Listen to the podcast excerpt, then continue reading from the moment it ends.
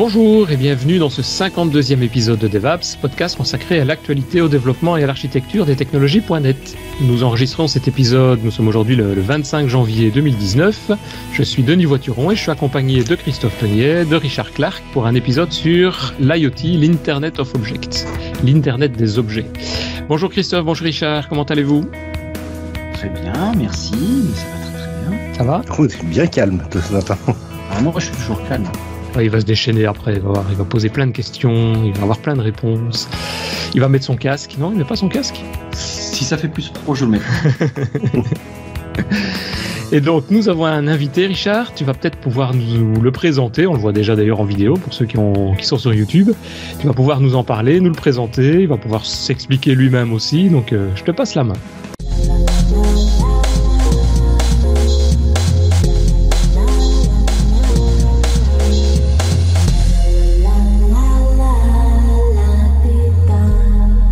Oui, bah, euh, on a la, chance euh, et l'honneur d'avoir euh, Laurent Ellervac aujourd'hui avec nous. Bah, Laurent, nous, on se connaît depuis, pouf, ça fait, je crois, en 2002, la première fois qu'on a dû se, je pense même, même, encore plus vieux. Je pense que ça doit faire pas loin de 20 ans qu'on se connaît, Richard. Ouais. Et... votre jeunesse enfant ensemble. Voilà. Presque. Euh, et donc moi, quand je t'ai connu, tu étais euh, dans l'équipe euh, des, des évangélistes et tu t'occupais plus particulièrement après de, de, la partie éducation. Tu me dis si je me trompe parce qu'avec toutes les terminologies de, de, de noms de postes chez Microsoft, j'ai un peu du mal à, à suivre. Et puis, euh, bah, tu as continué à, toujours à, à, faire et du marketing et du, du technique, du développement à proprement parler. Euh, je crois que tu adores justement bidouiller euh, à, tes temps, à tes temps perdus. Et puis, et puis tu es parti maintenant, de, tu t'occupes plutôt de l'Europe de l'Est et puis de l'Afrique, si je ne m'abuse. Ah ouais, c'est même un peu plus large que ça euh, maintenant. Donc euh, je m'occupe particulièrement du secteur bancaire, euh, des, des, relations, euh, enfin de, de, faire du co-engineering avec euh, des grands clients bancaires.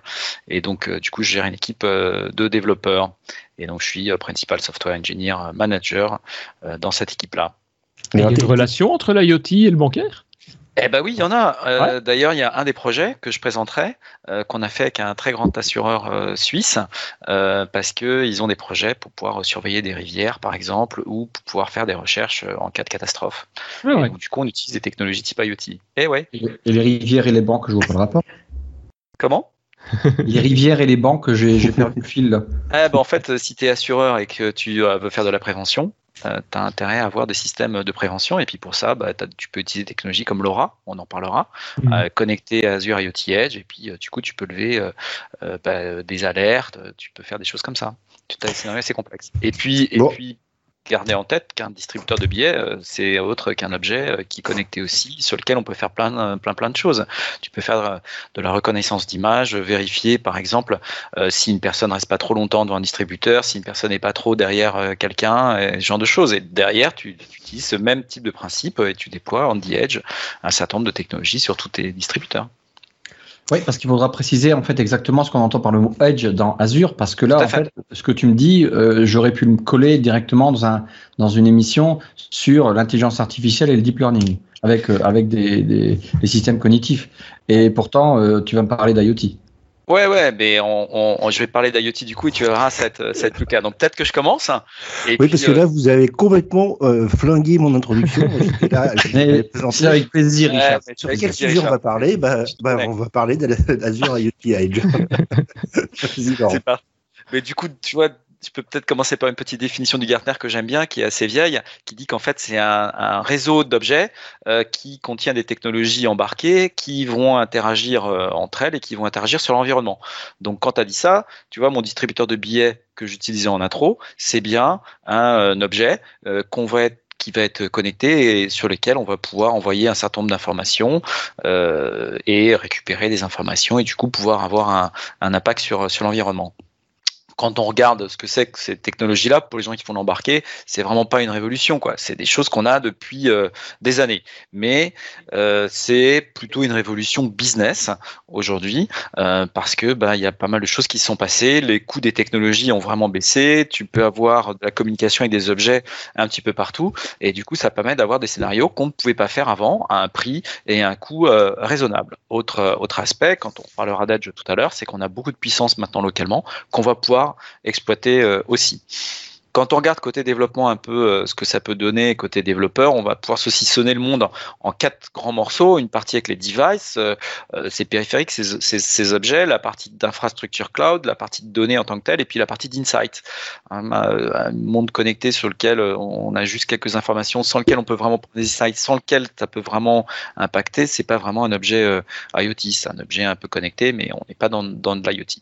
Puis bien sûr, on a tout un tas d'outils. J'y reviendrai un petit peu tout à l'heure quand on regarde un peu ce que ça peut représenter du coup en termes d'architecture de façon très très simplifiée, euh, bah, on a une partie avec les devices, c'est la partie en bas à gauche, qui peuvent être connectés directement à la partie en haut qui va être le cloud ou l'infrastructure, ou qui vont être connectés à travers ce qu'on appelle une gateway, une passerelle.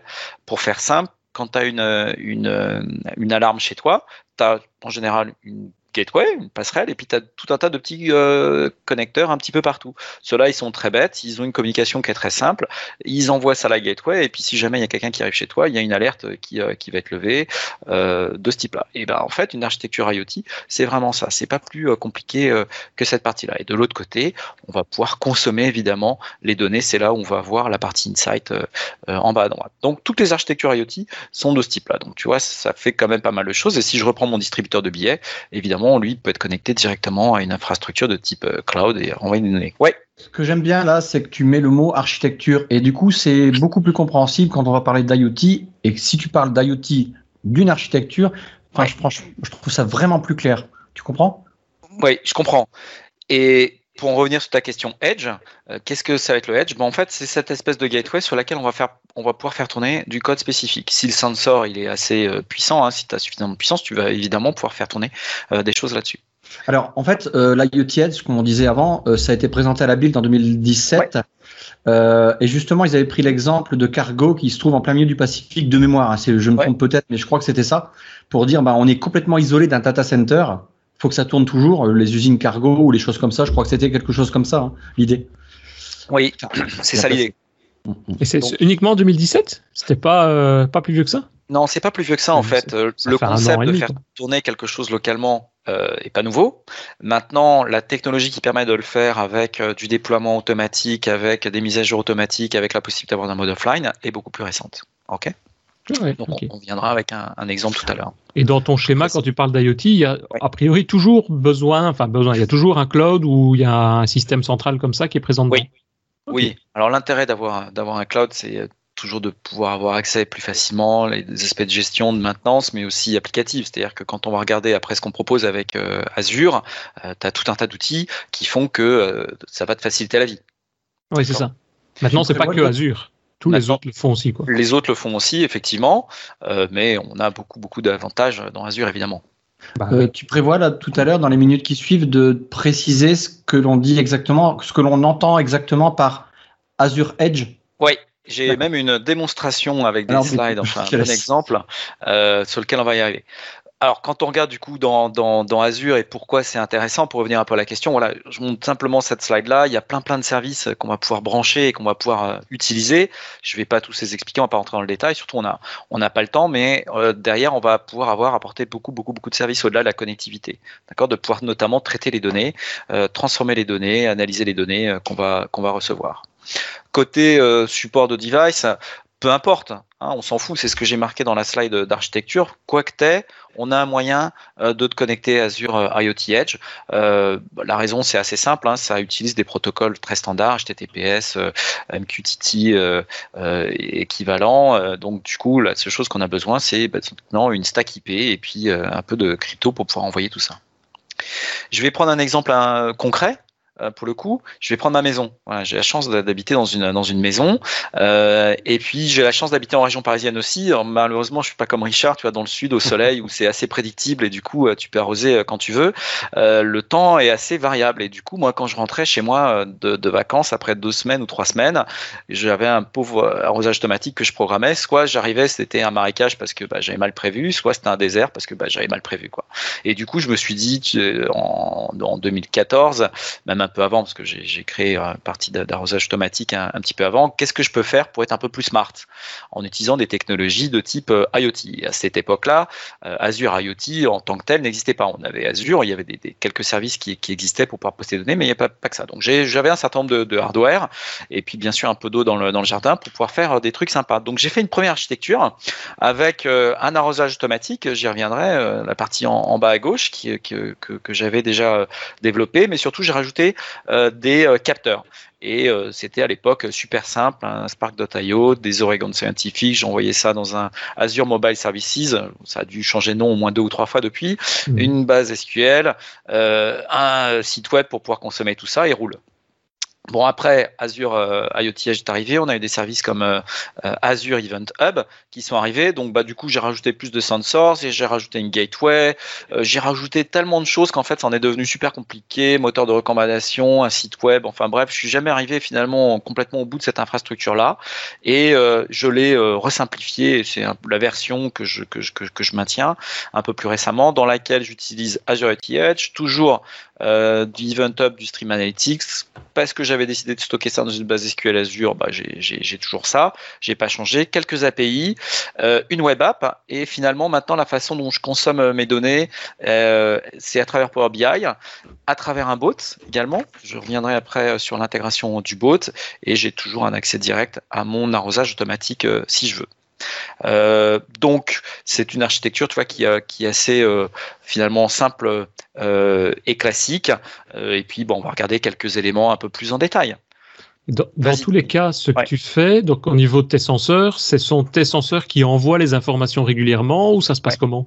Alors tout à fait, ouais. les, les, les petits, les petits senseurs envoient des informations principalement à une, une, une gateway une gateway qui peut être soit un Raspberry, soit j'ai même un, serveur chez moi en fait euh, qui renvoie ça, une machine ouais, qui renvoie ça. Donc euh, ils sont très bêtes.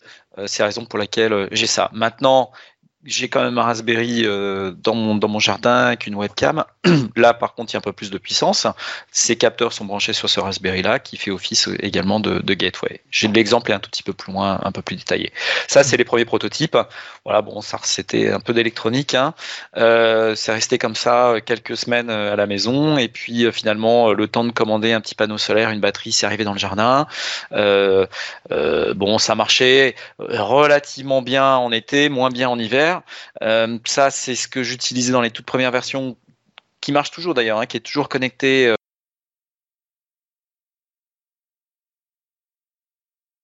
de la même façon. Euh, c'est quoi Qu'est-ce qu'on voit là? Donc il y a, je vais dire une plaque avec, mais c'est quoi comme appareil? Alors c'est un Spark.io, c'est une espèce d'Arduino avec un avec une carte Wi-Fi, c'est assez vieux comme technologie. L'intérêt, c'est que c'est léger, c'est simple, ça fonctionne. Et euh, même ça, tu vois, tu peux, tu peux le relier. Ici, ce que tu as en dessous, c'est un, un, récepteur 433 euh, MHz qui permet de, de ben, en fait, d'analyser, de connecter, de déconnecter mes, mes signaux euh, que j'ai créés. En fait, ici, j'ai créé mes propres capteurs et j'utilise le même protocole de communication que le protocole Oregon Scientific, qui sont les, les petits capteurs que j'ai. C'est pas un protocole sécurisé, c'est un vieux truc. bon, c'est, c'est pas fait pour faire de la de l'IoT réellement, mais voilà, c'était fun. Euh, et c'était comme ça. Euh, il y a quelques années, mon, mon plus jeune euh, était intéressé par faire un peu de jardinage. Il m'a dit tiens, si on achetait une serre, je fais attends une serre, on peut acheter une serre. Et puis finalement, j'ai réfléchi, je fais oh, tiens, il y a peut-être un ou deux scénarios qui vont être qui, qui, peuvent être sympas. Et du coup, j'ai dit ouais, on va acheter une serre. Et, euh, et, là, je me suis dit, bah tiens, c'est le moment d'upgrader les capteurs que j'ai dans le jardin, faire quelque chose d'un petit peu plus sérieux, euh, enlever euh, la partie sans fil avec les capteurs solaires et tout, parce que bon, bah ça marche pas très bien en hiver, mettre du vrai, de la vraie électricité dans, la serre. Donc là, j'ai un, Raspberry, j'ai intégré un peu mieux l'électronique, j'ai installé Linux dessus, un, un, petit coup de mono parce que bah, j'aime bien C Sharp, et puis bah, j'ai connecté tout ça en fait à ma gateway, et puis aussi quelques services euh, directement euh, dans Azure pour jouer. Ah, excuse-moi, mais utiliser son fils pour justifier de passer tous ses week-ends dans son bureau à faire de la programmation et à faire des soudures sur des machins, c'est un peu honteux. C'est un peu honteux, je sais, mais bon, euh, voilà, c'est comme ça, c'est la vie. Euh, je l'ai utilisé euh, lâchement pour ça, j'avoue, j'avoue. Mais on a passé un bon temps quand même à, planter les, des salades et, autres sous la serre, parce que du coup, ça permet de les avoir un peu plus tôt au printemps. Dans l'assiette. Dans l'assiette, ouais. J'ai fait un upgrade un peu plus tard. J'ai rajouté en fait cette espèce de petit câble ici qui est une webcam et on va regarder juste après euh, euh, pourquoi et euh, comment et quel est l'intérêt. Alors l'idée c'est de pouvoir prendre en fait des photos de ma serre. C'est super important. Je veux pouvoir mmh. savoir ce qui se passe dans ma serre, comment pousse mes salades. Je veux, je veux pouvoir le demander à, n'importe quel moment. Quels sont les lapins qui viennent bouffer? Exactement. Donc pour ça, j'ai fait, fait deux versions. Une, première que j'avais fait euh, nativement dessus qui tournait avec euh, Node.js. Pourquoi Node.js Parce que bah, ça me permettait de tester et puis d'avoir une version. Et là, la version qui tourne actuellement, c'est une version avec Azure IoT Edge. Donc en fait, j'ai euh, mon l'OS Linux qui est installé sur mon Raspberry Pi et puis j'ai Azure IoT Edge installé dessus. IoT Edge, sais quoi? C'est un service qui tourne et qui derrière va pouvoir downloader quelques containers dans lesquels on va faire tourner ces services. Donc, euh, la façon dont ça fonctionne, bah, je vais envoyer un, message, par exemple, pour prendre une photo. Donc, j'envoie un petit message à mon Azure Edge qui va envoyer ça, euh, qui va être poulé en fait par mon euh, par mon module Edge. Euh, là, du coup, comme je voulais changer de technologie, je l'ai fait en Python, hein, pourquoi pas. Euh, il va prendre la photo, il va m'uploader ça dans un blob storage, il va me renvoyer une confirmation que c'est OK.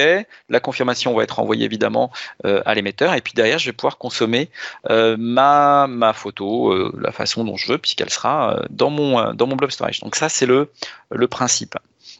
On peut renvoyer d'autres types de données, évidemment, euh, dans ce contexte-là, euh, c'est pas fait.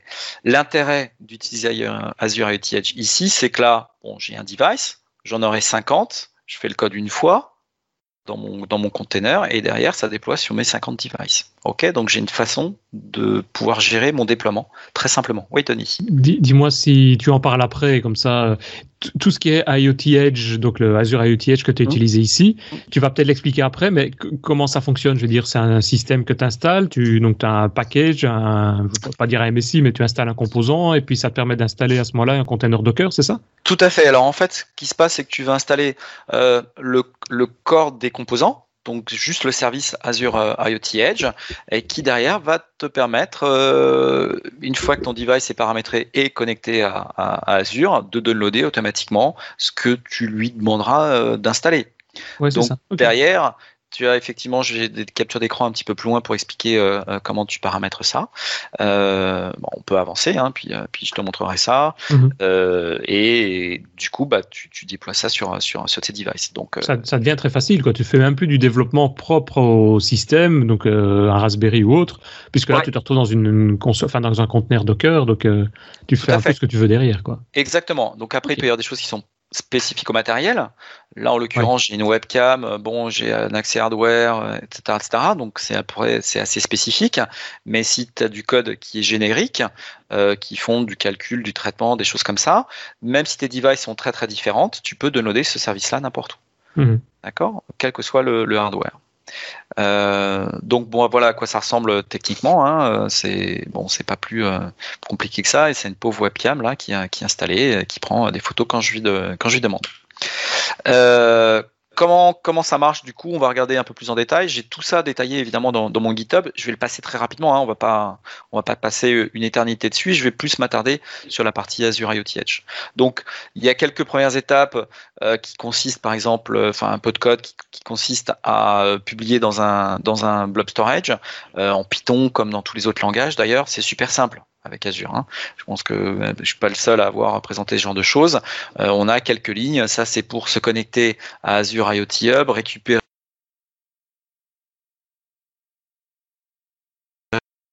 quelques lignes et euh, tout est réglé. Donc effectivement, on va passer plus de temps à mettre au point euh, son code, vraiment ce qu'on veut faire, que de euh, faire de la plomberie pour Azure IoT Edge. On a des SDK pour tout type de, plateforme, tout type de langage.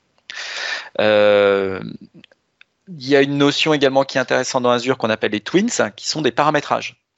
donc en gros, c'est tu dis voilà, je veux avoir telle valeur mesurée sur mon device. Donc, en l'occurrence, pour moi, ici, c'est un exemple avec une, time zone. Euh, donc, euh, si tu as des webcams euh, qui sont un peu partout, tu peux avoir des problèmes de, de time zone et tu veux pouvoir passer ce paramètre-là sans avoir besoin d'aller dans le device ou sans avoir besoin de le hardcoder. Et bien, en fait, tout simplement en déclaratif dans Azure IoT Edge, euh, pour un, pour, d'ailleurs c'est pas Edge, c'est juste pour n'importe quel device euh, euh, Azure, tu vas pouvoir déclarer un Twins. Et ça, c'est les quelques lignes qui vont permettre de récupérer un Twins et de le déclarer. Donc tu peux dire voilà, je veux telle time zone, et derrière, tu vas pouvoir dire j'ai telle time zone. La façon dont ça se passe, et donc tu récupères ça, c'est tout est en, JSON évidemment, et tu peux donc du coup voir si ton device a bien pris ton paramètre ou pas, ou s'il y a un problème. Et ça, c'est du code que tu, tu tapes directement ce code-là dans euh, Azure ou bien tu le fais en local? Alors, Comment tu fais ça? Ça, là, le, code ici, c'est le code du device. D'accord? Donc, il va tourner dans mon container. Ici, là, c'est une capture d'écran de la façon dont ça se représente quand tu veux aller vérifier dans la console euh, Azure. Azure, ouais, c'est ça. Et évidemment, en général, tu vas pas le faire à la main. Si tu as 500 devices, tu vas avoir un système qui va récupérer euh, tout ça de façon programmatique également. Tout ce qu'on peut faire côté device, on peut le faire aussi euh, côté cloud. Tu peux récupérer euh, toutes ces informations-là, tu peux, euh, tu peux les traiter. Mais c'est un bon moyen de passer en fait des paramètres de configuration et de vérifier que le device a bien reçu ces paramètres de, configuration. Et comment ils sont reliés entre eux? Tu... Parce qu'il faut un système d'adresse. Je suppose que ça fonctionne avec, un... avec du réseau, avec l'Internet ou des choses comme ça. Alors, quoi, tu as des adresses IP Comment tu sais Comment il sait Azure que l'IoT existe? Alors, Azure, il sait que l'IoT existe puisque quand tu vas configurer ton, ton device, laisse-moi avancer un tout petit peu et pose-moi la question juste après quand j'ai le paramétrage du device. Pas de problème. Euh, là, il me fallait OpenCV sur le, Raspberry Pi, c'est pas un composant existant, voilà, il faut le construire, c'est un peu chiant. Euh, il y a tout ce qu'il faut pour, pour être ici. Voilà, là, comme il y a besoin de containers, tu as aussi besoin d'une Azure Container Registry. Euh, donc ça, ça se paramètre assez facilement. Tu crées tes containers, tu les, mets dedans. J'avance et là, on est dans le paramétrage concret du euh, IoT Edge. Là c'est quand tu le fais à la main avec la console. Euh, quand tu as 500 devices, évidemment, tu as moyen d'automatiser ça. Mais en gros, ici tu as deux types de devices. Tu as les devices IoT euh, et puis les devices IoT Edge. Ces devices IoT Edge, quand tu vas les créer, tu vas définir euh, ce qu'on appelle les modules. Le module que je veux déployer, c'est celui qui va contenir le code qui va permettre de prendre la photo et l'uploader sur le blob storage. D'accord? Euh, Donc, tu peux définir aussi un certain nombre de paramètres. Tu peux passer des variables d'environnement. Chaque variable d'environnement va être spécifique, par exemple, à un device. ou un certain nombre de, euh, d'informations qui vont permettre euh, voilà, d'exécuter le device correctement. Si tu veux un mode privilège, euh, dans ce cas-là, j'ai besoin d'un mode privilège parce que mon device va accéder à du hardware. Mhm. Ce genre d'informations qui vont permettre de finalement paramétrer ton container le. Et c'est là que tu le vois, on, voit le port. Je suppose que c'est la question dont je parlais tantôt, c'était ça. Quoi. Alors le port ici, c'est plutôt un port local que j'utilise euh, parce que euh, ça me permet moi d'accéder depuis mon réseau et puis de vérifier que le device euh, tourne bien. mais il, a priori, il n'y a pas de port exposé ici puisque a priori, j'ai pas besoin d'y accéder depuis l'extérieur. Ah, logiquement, c'est toujours l'IoT, c'est toujours le device qui envoie l'information au, au, serveur. Tout à fait. Oui, oui, oui. C'est le device qui se connecte et c'est le device qui va envoyer l'information, c'est le device qui va pouler. Donc après, si tu utilises HTTP, tu fais des longs poolings. Euh, tout ça, c'est transparent. Encore une fois, hein. si tu utilises MQTT, tu es en mode connecté, mais bon, c'est pas des connexions qui sont éternelles, donc tu, les recrées. Euh, il y a les reprises d'erreurs, il y a la mm. reprise d'erreurs intelligente dans le SDK, puisque euh, bah, l'idée c'est pas de demander sans arrêt, sans arrêt, sans arrêt quand t'es pas connecté. Est-ce que j'ai connecté, est-ce que je suis connecté C'est d'utiliser des bonnes pratiques et des bonnes patterns. Tout ça, c'est fait dans le SDK de façon transparente. Et Ok. Ok.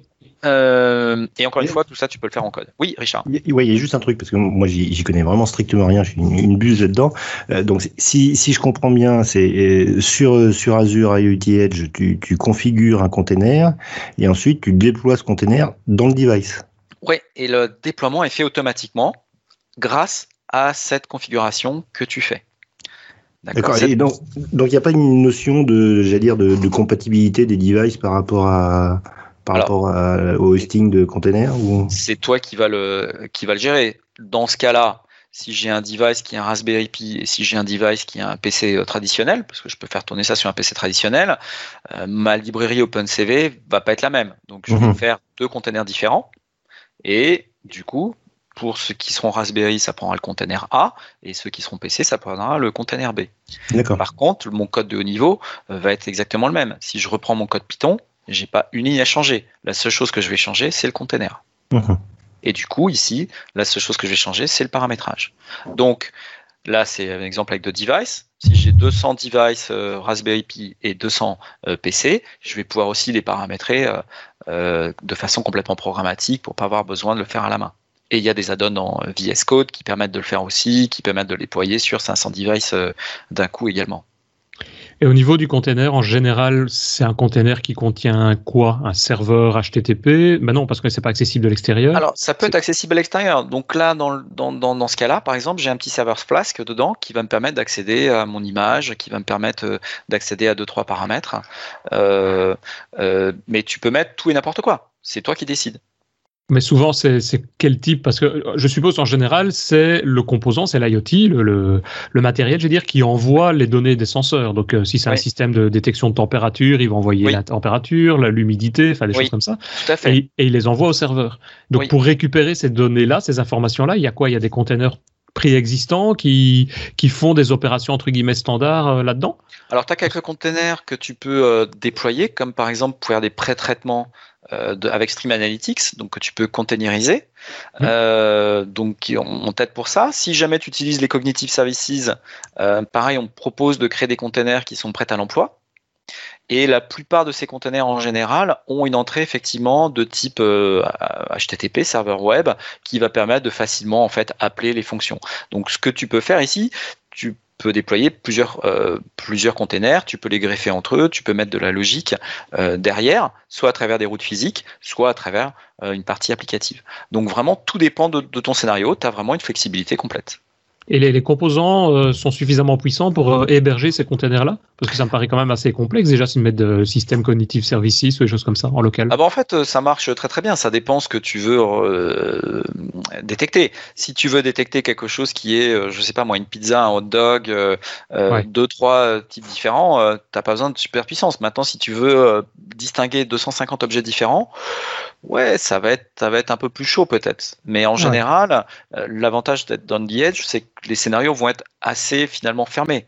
Donc, euh, avec un petit peu de puissance, on peut finalement faire beaucoup, beaucoup de choses. C'est assez surprenant la façon dont ça fonctionne et, finalement, c'est assez, assez rapide à l'usage. Ok.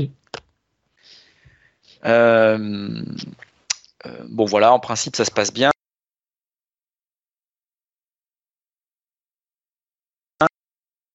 Euh, au device, tu vois euh, les modules euh, qui tournent, donc les, petits containers qui tournent. Donc c'est, ça utilise Docker derrière, hein. donc tu, tu, un Docker PS et puis tu as la liste des, des containers.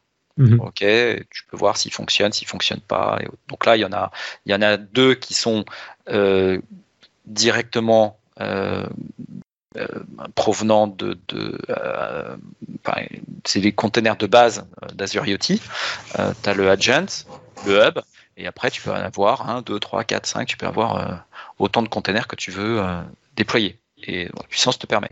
Encore une fois. Le contenu de ton, ton device, hein, donc le contenu de, ton BlackBerry, par exemple. Là, c'est là c'est le contenu de mon Raspberry, oui. De ton Raspberry, oui, non pas BlackBerry. tu vois, c'est mon, RPI Garden. Euh, je suis connecté avec mon Pi et ah c'est ça, directement sur le, sur le device. Côté euh, console euh, web, tu peux voir que tes services tournent.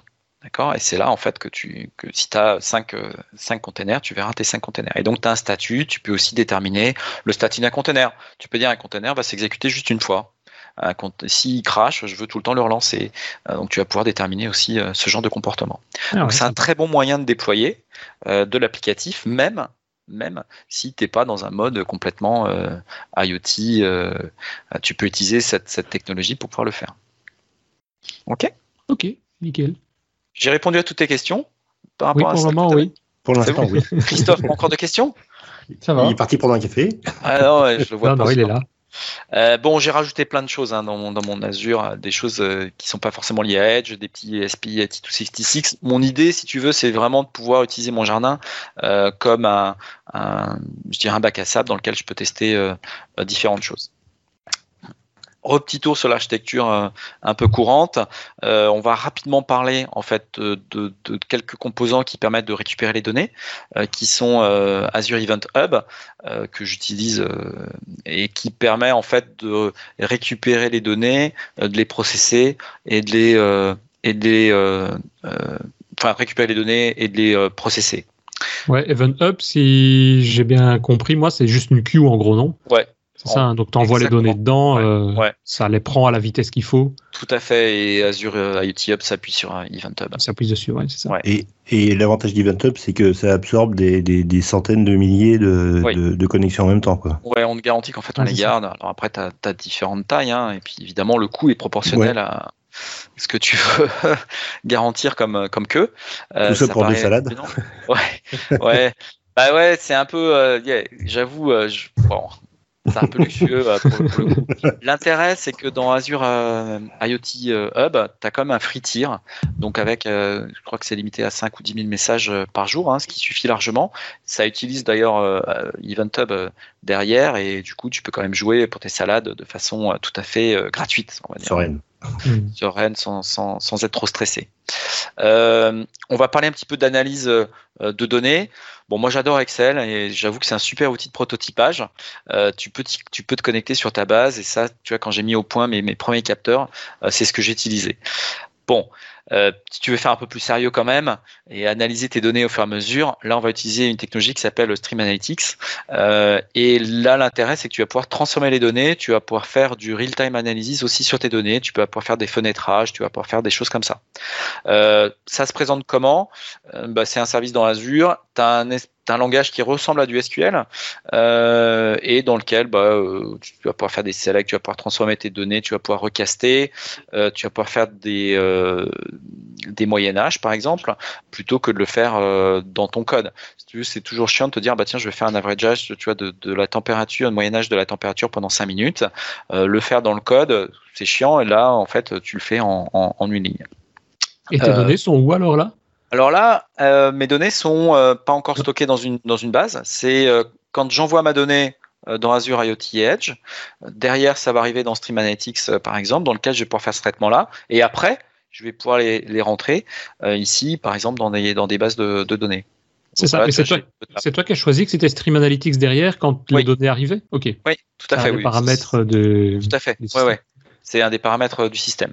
Alors là, tu vois, ce que je, je dois pas être très bon développeur que j'ai des erreurs euh, de temps en temps. Euh, donc Stream Analytics euh, va me permettre de remonter ces erreurs-là. Donc là, évidemment, c'est capture d'écran de la console. L'intérêt, c'est pas de le faire dans la console. L'intérêt, c'est pour le faire en code directement. Hein, tous les services d'Azure, on peut avoir accès à tout ce qui est erreur et du coup, on va pouvoir les traiter en termes de code. Euh, évidemment, avec une device, là, ça me permet de, de débugger facilement. Mais euh, si j'ai 500 devices, si tout à coup je me mets à avoir une erreur, je vais pouvoir automatiquement lever des alertes et faire euh, avoir ce type de, scénario. Je dis 500, mais ça peut être 500 000 ou, 5 millions de, de devices, ça ne change pas grand-chose.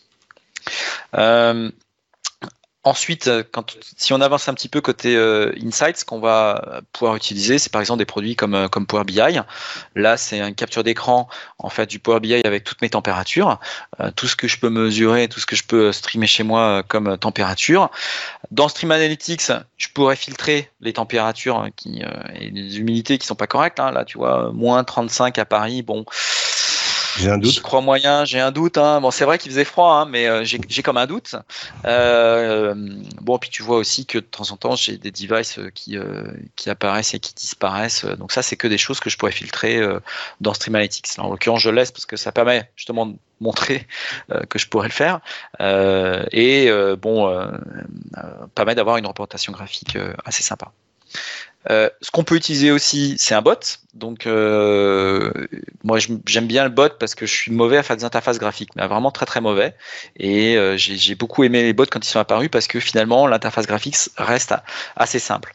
Alors, euh, j'ai un bot dans lequel je peux, lui envoyer euh, euh, des, images, mais je peux aussi l'interroger avec, avec Telegram ou, Skype ou, Facebook. Donc je vais donner un exemple de la façon dont ça fonctionne et la façon dont j'ai connecté tout ça avec, avec Azure. Donc par exemple, si je veux une photo de ma, ma serre, je vais dire, je vais envoyer un mail à ma serre et puis je vais dire, bah, envoie-moi une photo de ma serre. Mais je pourrais taper le message dans dans Facebook Messenger, euh, euh, Slack, Skype ou même envoyer un SMS. Ça, du coup, j'ai une web app qui tourne dans Azure avec le bot framework. Comme j'utilise un langage naturel, je vais utiliser un service qui est LUIS, Language Understanding Intelligence Services, qui va analyser, qui va me renvoyer en disant bah tiens, il veut finalement une, une, une photo et c'est une photo de la serre. parce que j'analyse ça, je vais envoyer mon message à Azure IoT Hub Là, on revient sur l'exemple euh, que j'expliquais tout à l'heure. Mon Raspberry Pi avec mon Linux, mon Node.js, ou euh, parce que ça marchait avant avec Node.js, mais mon IoT, euh, Edge avec mon Python va prendre la photo, va uploader ça dans le Bob Storage, va renvoyer la confirmation, va renvoyer la confirmation, et je vais pouvoir envoyer un mail avec une URL sur laquelle je vais pouvoir cliquer, et du coup, je vais pouvoir avoir mon image. Ok, donc ça, ça permet de faire des trucs assez sympas et finalement en quelques lignes. Euh, je vais parler un petit peu de mon arrosage automatique en tant que tel. J'ai commencé il y a très longtemps avec un avec un, un Arduino. Euh, c'est des petits boards qui sont un peu comme des Arduino, euh, sauf que ça permettait de faire du .NET Micro Framework. Euh, mmh. Je l'ai migré avec un Raspberry Pi. Finalement, j'ai décidé de faire tourner quelque chose sous Windows, hein. donc Windows IoT Core. T'es pas bon en design, mais aussi en, en installation électrique. Hein. ça, c'est la version 2. Ça, je préférais la version 1 finalement. Ouais, et la version 3 là ah merde. Vous en pensez ah. quoi T'es sûr qu'ils sont pas à l'envers tes photos là? Non, non, non, non. C'est la, ça, c'est la dernière version là. C'est celle qui est aujourd'hui dans la dans la cave. Euh, et puis j'ai rajouté des voix. Voilà, j'ai, fait ça un peu plus propre. J'ai mis les. C'est plus propre là? Ah bah oui. ah, d'accord. c'est magnifique. non, non, c'était une question. bon, je suis, je suis pas bon en design, je le sais. Euh, parce que je vis aussi en partie à Moscou. J'ai fait la même chose à Moscou. Hein. Euh, je suis pas bon en design non plus. Euh, et euh, là, pour le coup, tu vois, le, le, code c'est le même. Euh, les composants c'est les mêmes. Hein, tu, tu, les reconnais. Sauf que bah, j'ai pas un gros robinet, mais j'utilise des bouteilles de, de, 5 litres. Ça suffit pour quelques jours. Et puis j'ai un petit balconnet et, euh, et ça permet de, de faire fonctionner euh, tout ça. ça, c'est exemple capture d'écran pour pour euh, la partie management du euh, de l'arrosage automatique. J'ai rajouté aussi, euh, ça utilise pas Azure IoT Edge parce que bah, je l'avais fait avant, avant que ça arrive, hein, avant 2007. connexion à du forecast et puis une analyse un peu fine des prévisions météo, d'humidité actuelle euh, pour qu'ils puissent s'adapter automatiquement. Donc j'ai un mode automatique en fait euh, qui, euh, qui permet de faire fonctionner. Et puis bah, la question que j'ai toujours, c'est est-ce que ça fonctionne vraiment tout ça? Alors oui, ça fonctionne. Hein, je, récupère des fruits quand même de mon pêcher. C'est des pêches, c'est des petites pêches de vigne. Euh, j'ai un peu de raisin aussi dans mon jardin. Le problème, tu vois, c'est de trouver après le temps de faire la confiture. Parce que finalement, écrire le code, ça va. Faire la confiture, c'est vachement long. Bon, quelques catastrophes industrielles aussi. Euh, ça arrive. Ah euh, petite tempête, euh, voilà, le truc a mal supporté, ça a pris l'eau. une fuite. Une fuite. Ça, c'était un Spark.io qui est resté très très longtemps aussi dans mon jardin et bah, qu'il a fallu que je remplace quoi, parce que il a pris l'eau. J'ai plein plein de, évidemment de, de, rêves dans mon projet, continuer à le faire évoluer, rajouter plein de choses. Plus important là-dedans, c'est quand même d'avoir du fun, pouvoir utiliser ça pour faire des démos et puis euh, bah, pouvoir poster du code sur, sur mon GitHub de façon à ce que tout le monde puisse regarder comment c'est et puis, euh, et puis refaire la, la même chose. On va parler euh, rapidement aussi de quelques exemples réels. Je parlais tout à l'heure, tu vois, de, mon assureur euh, en Suisse. Euh, donc là, on, utilise des technologies qui s'appellent LoRa. C'est Long Range Protocol. Donc ça permet de se connecter c'est un peu comme du Wi-Fi si tu veux, mais t'envoies pas des kilos, des mégas ou autres, t'envoies des bits. Mhm. pas, des, pas des, tu vois, pas des centaines de bytes, quelques bits à chaque fois. Euh, et par contre, ça va permettre euh, bah, d'avoir un long range, donc plusieurs centaines de mètres, plusieurs kilomètres également en terrain euh, découvert.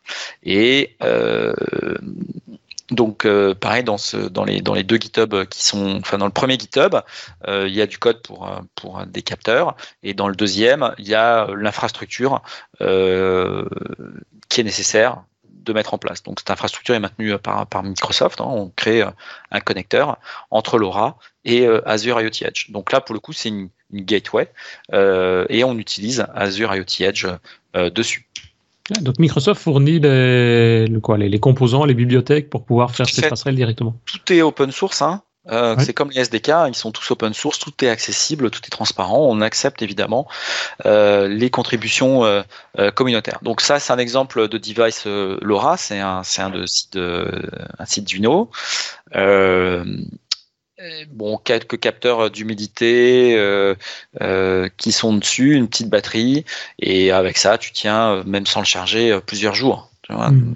Quand tu gères l'énergie correctement. C'est un des avantages, je pense, de, du, protocole LoRa. C'est comme tu dis, on voit très peu d'informations. Mais du coup, il est très faible en, consommation énergétique. Et je sais, tu, donc tu parles de la Suisse, si ça apparemment ça existe. Je sais qu'en Belgique, nous, l'opérateur euh, historique euh, qui est Proximus gère ça aussi. Et j'avais regardé hier, la, couverture sur la Belgique, elle est complète, puisqu'on a des très longues fréquences aussi. Sur la France, c'est le même protocole aussi? C'est aussi LoRa qui est utilisé?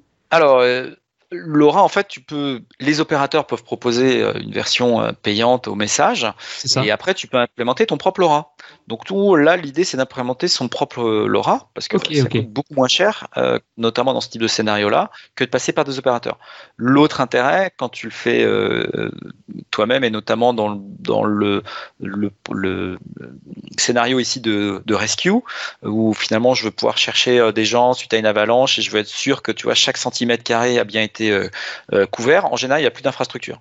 Mhm. Donc, euh, tu viens avec ta propre borne, tu viens avec ton propre outil Edge, tu le mets en route et tes devices se connectent, vont gérer. Puis, le moment où tu as de nouveau une connexion, bah, toutes les données vont repartir dans Azure. Bien, je comprends pas bien là.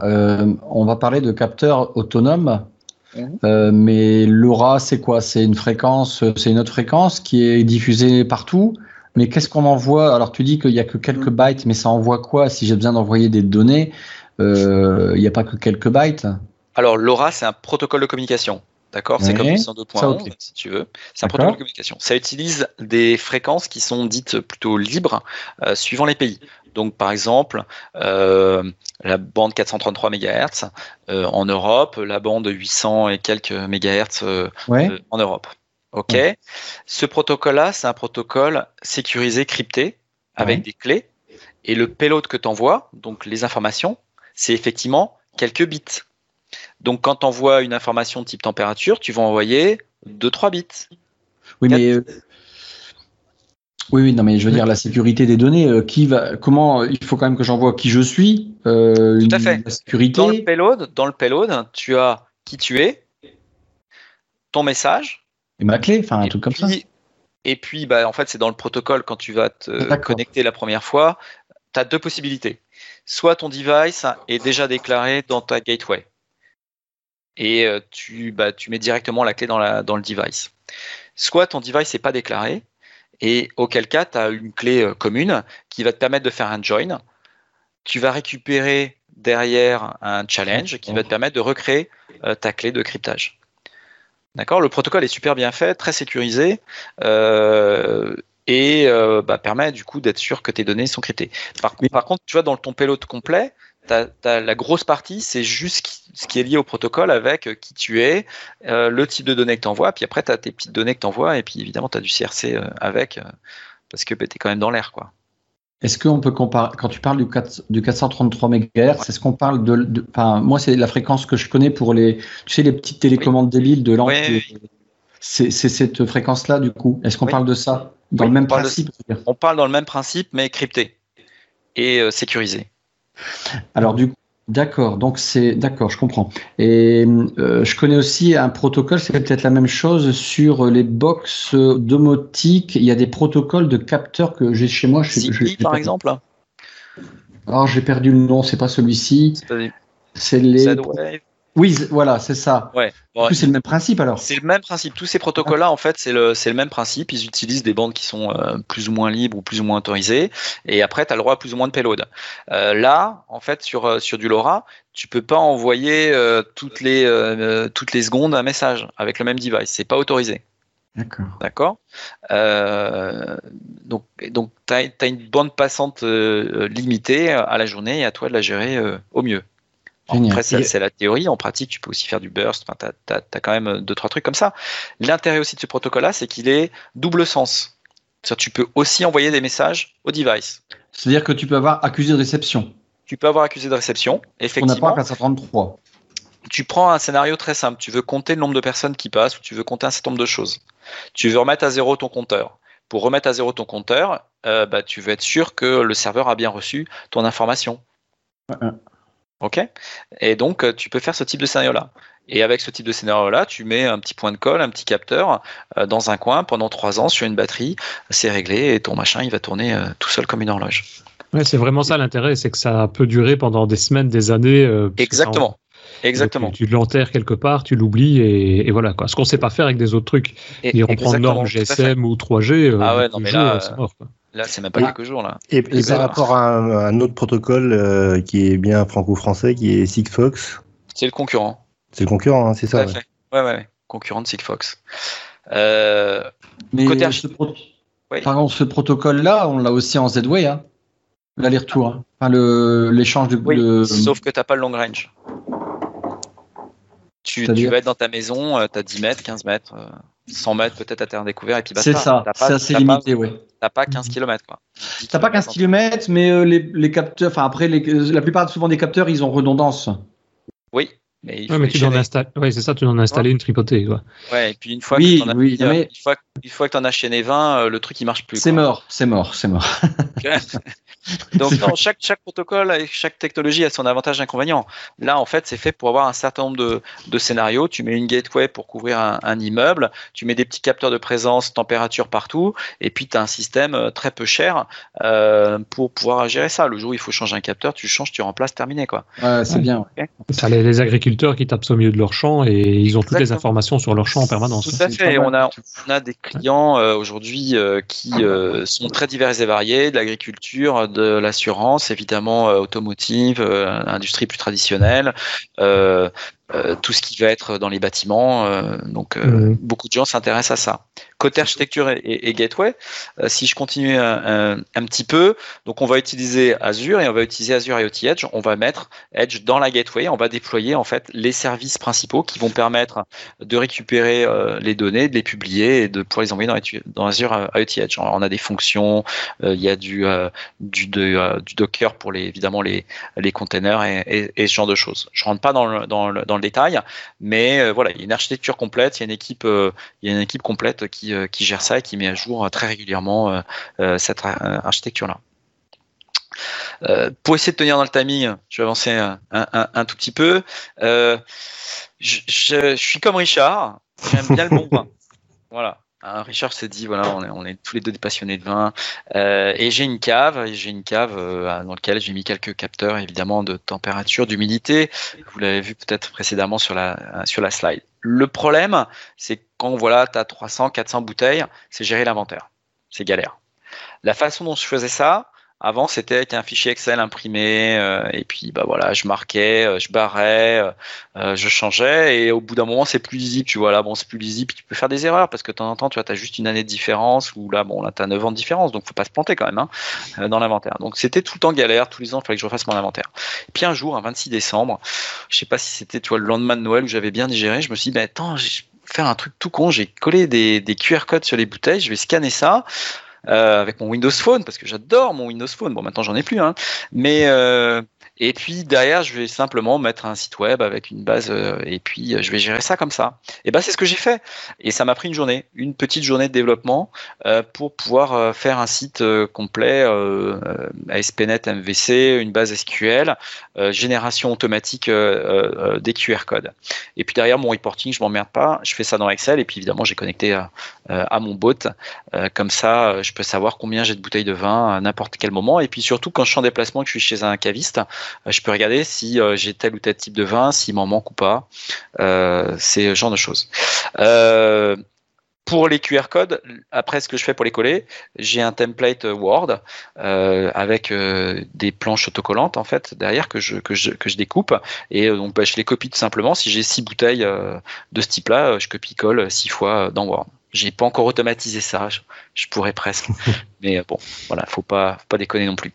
Puis derrière, bah, on peut faire un peu de, un peu de reporting, un peu de BI. Hein. On peut comprendre euh, un peu sa consommation.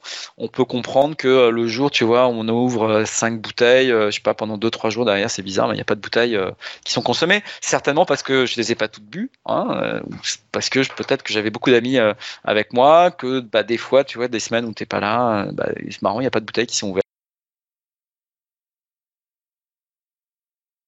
Hein. une corrélation, voilà, on peut, on peut faire euh, euh, ce, genre, ce genre de choses. Les, couleurs sont en fonction de la qualité ou du type de vin Non, en fait, les couleurs, les rouges, c'est les week-ends. On voit qu'effectivement, il y a une surconsommation euh, les week-ends, les vendredis également par rapport euh, euh, aux jours de la semaine. Bon, voilà, je suis toujours pas mon design, hein, je le sais, je le sais.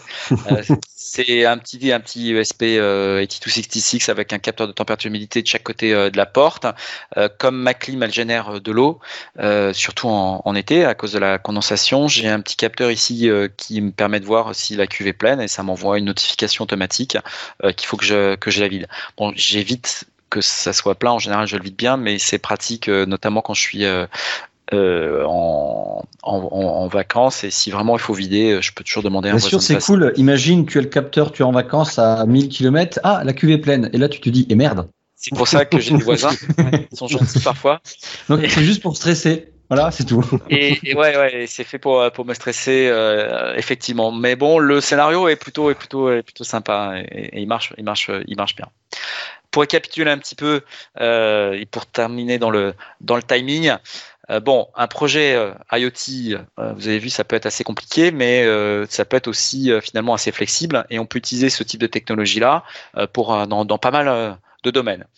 Il y a des choses auxquelles il faut faire attention, c'est la sécurité et il faut y penser de bout en bout dès le début à la fois sécurité physique, euh, où est-ce que tu mets tes clés, euh, si tu as, euh, si ce type d'informations-là, l'accès évidemment cloud, qui peut accéder à tes data, comment tu peux, tu peux les traiter. donc il faut prendre tout ça, tout ça en charge. Par contre, ce dont je me suis rendu compte, c'est que avec les SDK pour tous les langages, le problème c'est jamais en fait l'accès à Azure ATS, c'est jamais comment tu vas poster tes données, c'est vraiment le hardware en tant que tel, comment tu vas les récupérer? J'ai passé plus de temps dans mon code Python à pouvoir prendre la photo, euh, créer mon, euh, mon Docker avec mon OpenCV, euh, qu'à écrire les 10 lignes de code nécessaires pour récupérer les twins, envoyer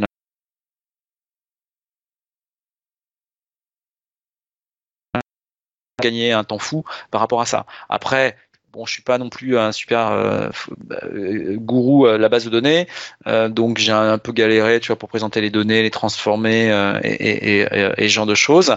maintenant, les outils comme Stream Analytics permettent de faciliter la vie pour pour l'analyse, le fenêtrage et ce genre de choses. Donc sur un projet, ça peut être assez compliqué, mais par contre Azure fait gagner vraiment un temps fou dans le dans le projet. Donc voilà qui, euh, qui conclut. Alors évidemment, il y a euh, il y a les codes, articles qui sont euh, disponibles, notamment sur mon GitHub. Et puis, tiens, mon blog a changé. Il faudrait que je mette à jour cette, cette URL. Je l'ai bougé sur GitHub. On mettra toutes les adresses dans, dans les notes de l'émission aussi, donc tu pourras tout m'envoyer tout ça et on pourra regarder. Moi, j'ai une ou deux petites questions quand même. Euh, tous les composants euh, IoT que tu nous as montrés, est-ce qu'il y a, si quelqu'un veut s'y mettre, je vais dire, et commencer à regarder, et il y a une norme à regarder, ça doit être compatible avec tel truc ou pas, ou il n'y a pas de choses particulières? Alors, il n'y a pas de choses particulières. On a, euh, on a une page et j'en parle tout au début de, de, la, de, de, la présentation. Je ne vais, vais, pas revenir en arrière.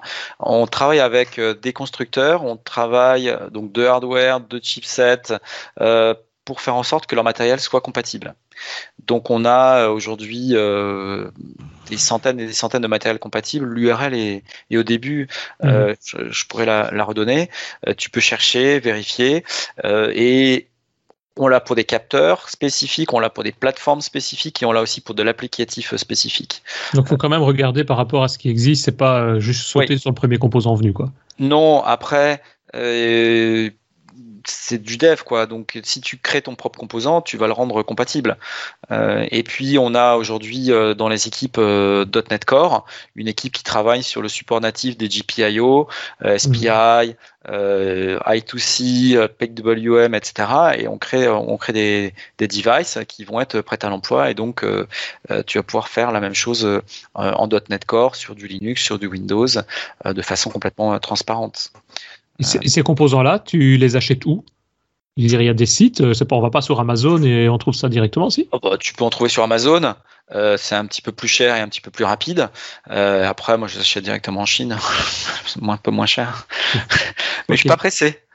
Oui, oui, oui. oui, Et après, je joue avec. Là, tu vois, mon, sur mon bureau, là, j'ai des, j'ai des, j'ai, tout un tas de, de, de, trucs en permanence avec lesquels je joue. Là, t'as un petit cerveau moteur, capteur d'humidité parce que justement là j'étais en train de faire un, un pull request sur euh, euh, bah, l'équipe IoT.NET Core euh, pour rajouter le support des, de deux capteurs de température, les DHT 22 et 11 et puis servomoteur, ce genre de choses.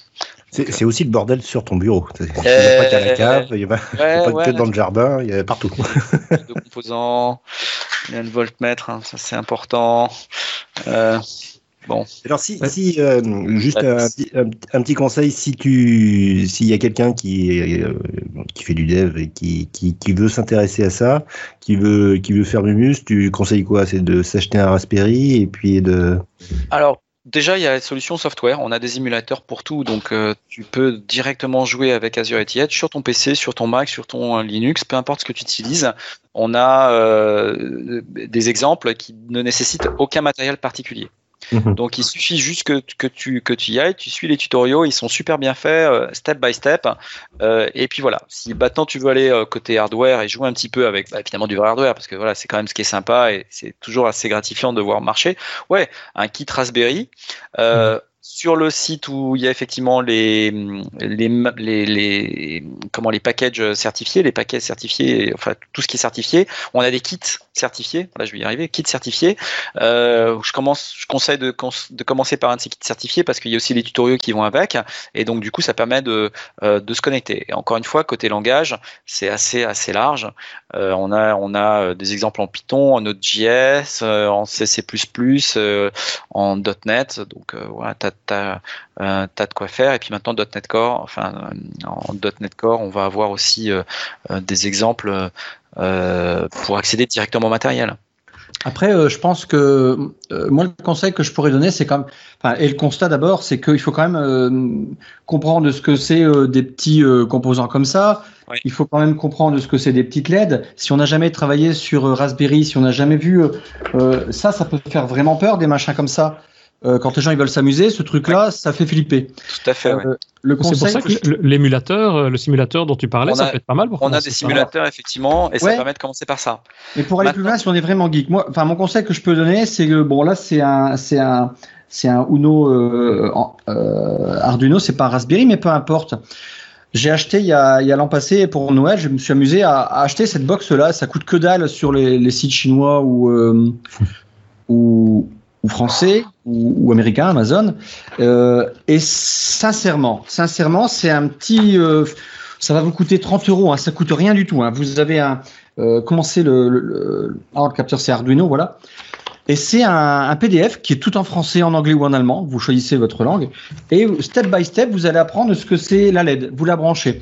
Donc, et vous travaillez ça, tu prends ta petite surface, tu mets sur le port USB, puis putain, mais le mec qui s'y connaît en rien en, en électronique, bah, je peux te dire qu'à la fin, tu fais des choses extraordinaires, mais extraordinaires. Euh, tu t'amuses à faire un oscilloscope, enfin pas un oscilloscope, euh, comment on appelle ça, un chenillard, voilà, avec les LED. Tu as, tu as un écran euh, digital et puis tu t'amuses, tu arrives à écrire des choses. Et en fait, la programmation, alors ça doit être, ça ressemble à du C. Mais en fait, c'est très hein. facile, on s'en fiche. C'est du C. C'est du C++, ouais. Ouais, pas, bon, je savais pas parce que j'avais jamais fait. en fait, finalement, non, mais le langage, je, je savais pas que c'est. Je me disais tiens, ça ressemble. Mais c'est très facile en fait. C'est super facile. Et vraiment, maintenant là que je sais faire ça, parce que du coup je le maîtrise, bon j'avais un petit peu de background en, électronique, mais euh, ça de partir en IoT et de me connecter, alors du coup j'ai acheté plein de capteurs euh, euh, Wi-Fi, des capteurs pour que mes différents capteurs communiquent entre eux. J'arrive à ce stade-là, pourtant au départ franchement, tu pourrais dire, mais c'est super balèze quand tu vois ce que tu fais Laurent ça, ça fait peur quand tu vois ce qu'il y a dans tes caisses, ça fait peur, sincèrement. Tu as déjà calculé le temps que tu as passé pour faire tout ça parce que on aime, on ne pas. Mais avec du recul, c'est génial, c'est génial. Et là, j'ai vraiment la partie électronique. La partie électronique, euh, bon, j'en ai fait à l'école, hein, tu vois, je, je, ça, ça, date, c'était vieux il y a, y, a, y a 20 ans. Euh, mais, euh, mais finalement, on s'y remet assez vite. Et aujourd'hui aussi, ce qu'il faut bien comprendre, c'est que bon, là, j'ai des capteurs qui sont assez nus, mais si tu utilises euh, des choses comme euh, Groove, tu vas avoir des capteurs qui sont directement intégrés. Donc, tu vas juste les brancher, et puis mmh. derrière, tu as le code pour y accéder. Tu n'as pas besoin de créer tes propres capteurs. Moi, ce qui m'intéressait, si tu veux, c'était de tout faire, parce que ouais, voilà, c'est un peu plus geek. Je crée mes propres capteurs, je suis super content. Bon, après, il y a aussi des capteurs que j'ai intégrés, parce que bon, bah, voilà, créer ces capteurs, c'est gentil, mais à un moment donné, quand ça coûte moins cher que de passer le temps à le souder, je l'achète tout fait maintenant. Euh, la complexité, elle va être effectivement dans cette partie qui est vraiment hardware. Ensuite, ce qu'il faut bien comprendre aussi, c'est que côté concept, cette partie d'IoT, ça peut euh, s'appliquer à tout et pas forcément, encore une fois, à des capteurs avec du hardware, avec des choses qui peuvent être très compliquées tu peux faire des choses qui sont euh, euh, beaucoup plus simples et puis euh, utiliser ça comme une façon de déployer, utiliser ça comme une façon de mesurer un certain nombre d'informations que tu peux avoir sur des machines tout aussi diverses que, que variées. Donc euh, et si je reprends l'exemple de mon ATM, bon, tu vas pas t'amuser à rajouter un capteur d'humidité dedans, quoi. Tu vois, tu vas utiliser ton ATM, tu vas utiliser le flux de la vidéo, puis tu vas faire des traitements, tu vas essayer de comprendre ce qui se passe directement avant de, de, de, de euh, bah, en fait, ce qui se passe, c'est que sur les ATM, la plupart du temps, les, les, webcams, elles sont là pour enregistrer, puis en cas de problème, on regarde l'enregistrement plus tard, quoi. Donc, euh, mmh. euh, et, et ce truc-là, faut le voir comme un objet IoT. Donc oui, il y a la partie hein. Les scénarios sont effectivement. je veux dire, par exemple, si tu as une box qui n'est pas forcément compatible, enfin, si tu utilises après Flow, donc ça serait vraiment après OK, hein, c'est des pirouettes, mais tu reviens, t'arrives dans Azure après, hein, quoi qu'il en soit. Oui, oui. Euh, Même si ton capteur n'est pas directement. Euh, tout, tout, à fait. En fait, tu utilises la notion de gateway et euh, ta gateway peut être tout et n'importe quoi. Ça peut être un PC, un objet IoT, c'est un téléphone, c'est ça, ça peut être ça peut être n'importe quoi. Tu as plein de capteurs là-dedans aussi. Hein, tu, tu, alors là, tu vas pas utiliser Azure IoT, tu vas faire une application, tu vas te connecter directement à, à, Azure IoT à l'intérieur. Hein. Tu as, tout ce qu'il faut à partir dans les dans les SDK pour pouvoir le faire sur Android ou sur ou sur iOS. Et tu peux faire exactement finalement la, la même philosophie. Pas Edge, parce que tu n'auras pas cette partie déploiement. Dans l'applicatif, tu vas t'y connecter directement. Et puis terminé. Putain, c'est le geek euh, niveau, niveau 15 000. Moi, ce que j'aime bien, c'est le côté autonome des choses. Non, non, mais t'imagines, tu peux te faire un propre petit machin. Tu vas mettre dans, en de ton tapis de maison. T'as le livreur qui vient. Pouf, t'es averti. Exactement, ouais. Bah, même avant, ah, moi j'en ai un peu partout des petits capteurs, ouais, des trucs, des modules. Des... J'aimerais pas aller chez toi finalement. ça fait flipper en fait. Ça fait flipper. mais non, mais non. Alors attends, après j'ai des trucs super qui sont intégrés. J'ai, tu vois, j'ai des thermostats de chez Netatmo euh, pour euh, pour gérer la température dans toutes les pièces, etc. Il y a des trucs que je m'amuse pas à, développer. Par contre, je peux récupérer ces informations là et puis les alimenter dans mon Power BI puisqu'ils ont des API. Hmm. Donc tu peux aussi avoir des scénarios un peu mixtes où euh, tu récupères des données d'ailleurs. Excellent. Sympa tout ça. Eh bien, bah, je pense qu'on arrive tout doucement à, la fin de l'épisode. Hein. Euh, je ne sais pas si vous avez d'autres remarques à nous, nous poser, à nous soumettre, Christophe, Richard, Laurent. Non, ah. si ce n'est euh, de, de, nous rejoindre sur le Slack. Oui, voilà. Pour, en discuter. Donc, comment, comment fait-on ça, Christophe? Eh bien, il suffit d'envoyer un email à team.devaps.be, parce que je crois que c'est toujours le point .be. Oui. Et du coup, euh, les Français ne nous aiment pas. Voilà. Je vais, je vais rajouter une autre adresse. Ça arrivera sur le même site, sur le même Slack, mais je vais rajouter une autre adresse. Sur France, du coup. Euh... non, c'est pas vrai. Ils nous ont eh envoyé. Bah, si, moi je l'ai bien entendu. Hein. Moi, j'ai rien entendu.